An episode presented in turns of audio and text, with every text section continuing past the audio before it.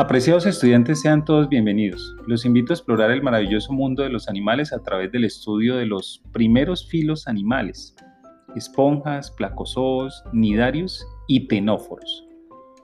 Para ello, imaginemos, ¿cómo era la Tierra cuando los animales no habían aparecido aún? ¿Qué características presentaba? O mejor, ¿qué condiciones permitieron el origen de los primeros animales?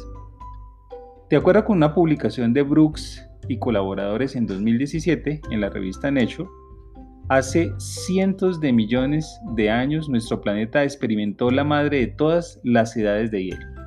Un evento que no solo convirtió a la Tierra en una bola de nieve gigante, sino que probablemente también sentó las bases para una revolución biológica.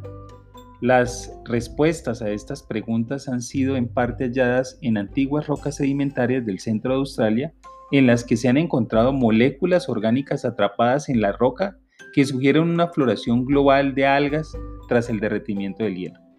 Así, hacia el final de esta época, hace 650 millones de años, la Tierra fría liberó en el océano grandes cantidades de nutrientes y gracias a ellos aparecieron las algas. El surgimiento de las algas desencadenó una de las revoluciones ecológicas más profundas de la historia de la Tierra y es concomitante con la aparición de biomarcadores para las esponjas y de los rizarios, uno de los principales grupos de protistas. Hoy en día se acepta que la evolución de una célula eucariota fue seguida por la diversificación en muchos linajes. Los descendientes modernos de estos linajes incluyen taxones unicelulares, así como plantas, animales y hongos coloniales y multicelulares. En la taxonomía tradicional, los animales se dividían en animales unicelulares o protozoos y animales o metazoos multicelulares. Actualmente, debido a que los protozoos se encuentran fuera del reino animal, el término metazoo es ahora sinónimo de animal. Así, los animales se ubican dentro del clado Opistoconta junto con hongos, coanoflagelados y algunos otros grupos.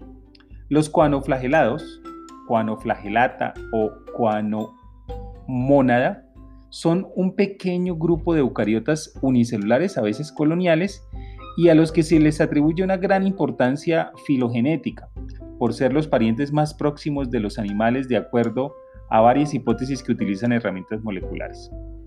La principal característica de estos organismos es la presencia de un collar o corona formado por microvellosidades recubiertas de moco alrededor de un flagelo. Esto los hace prácticamente idénticos a los coanocitos de los poríferos, las esponjas. Surgen entonces varias preguntas. ¿Fue el coanocito de la esponja el ancestro común de los coanoflagelados? ¿O fue el ancestro común de los coanoflagelados y animales un organismo colonial? ¿Cuáles fueron los mecanismos celulares que permitieron la formación del primer animal? Para intentar dar respuesta a estas preguntas en esta sesión intentaremos aproximarnos a los orígenes de los metazoos estudiando cuatro filos animales. Filo polífera, donde encontramos esponjas, filo placozoa, filo nidaria y filo tenófora.